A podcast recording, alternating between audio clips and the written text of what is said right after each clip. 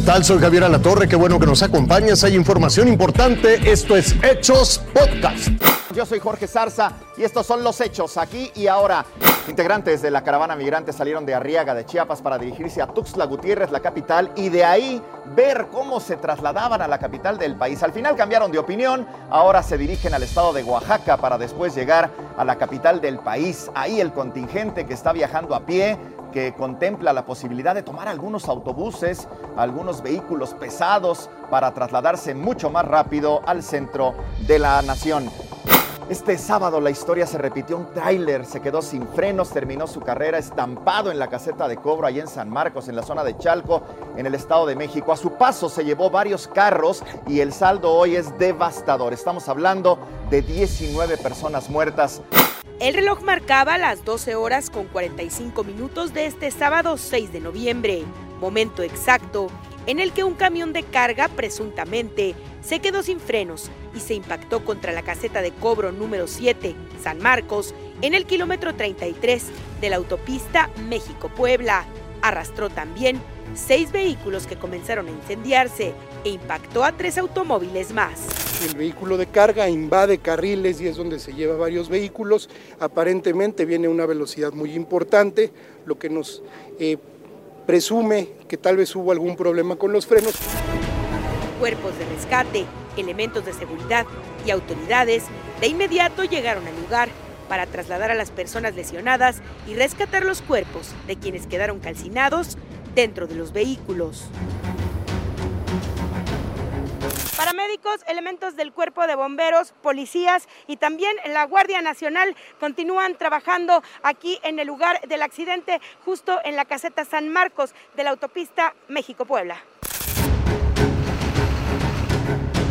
Mientras las labores de rescate continuaban, habitantes de zonas cercanas confirmaban que no era la primera vez que en este sitio ocurría un accidente similar. En este lugar van cuatro accidentes en el mes.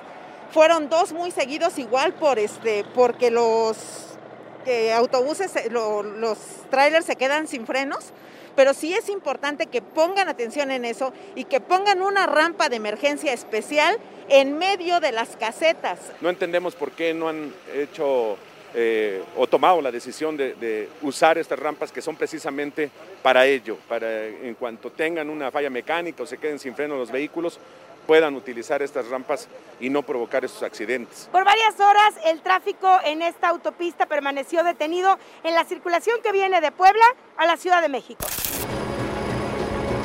Miles de conductores quedaron varados y algunos pasajeros que viajaban a bordo de autobuses prefirieron caminar por la autopista. Salí a las 11.30 de Puebla.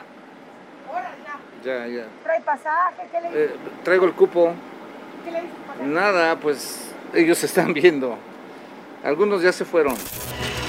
Las labores de limpieza comenzaron para poder reabrir la circulación, pero fue hasta caer la noche que los cuerpos fueron retirados del lugar y la vialidad liberada en el sitio.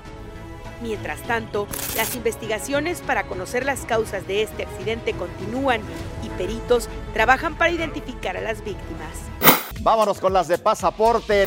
La residencia del primer ministro de Irak, Mustafa al-Kadimi, fue atacada por un dron cargado de explosivos. Sí, un dron. El, primer ministro salió ileso, pero siete guardias de seguridad resultaron heridos, sí, con estos helicópteros chiquititos que sobrevuelan algunos lugares para tomar fotografías. Bueno, pues tenían en lugar de fotografías explosivos que dejaron caer en la casa de este ministro. El incidente ocurrió durante la madrugada en lo que el ejército iraquí llamó un intento de asesinato. Nadie, ningún grupo se ha atribuido la responsabilidad de este ataque allá en Irak.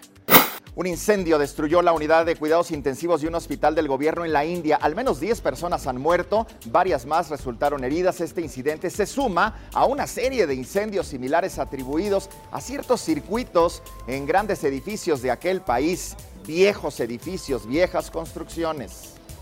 Tome nota, comenzó el horario de invierno, pero en Estados Unidos, en punto de las 2 de la mañana, los ciudadanos de aquel país vecino adelantaron una hora su reloj. Hawái, gran parte de Arizona, Puerto Rico, las Islas Vírgenes son los territorios donde no aplicará el cambio. Este horario estará vigente hasta el 13 de marzo del 2022. Te invito a que siga con nosotros mañana con detalles de más información que justo ahora está en desarrollo.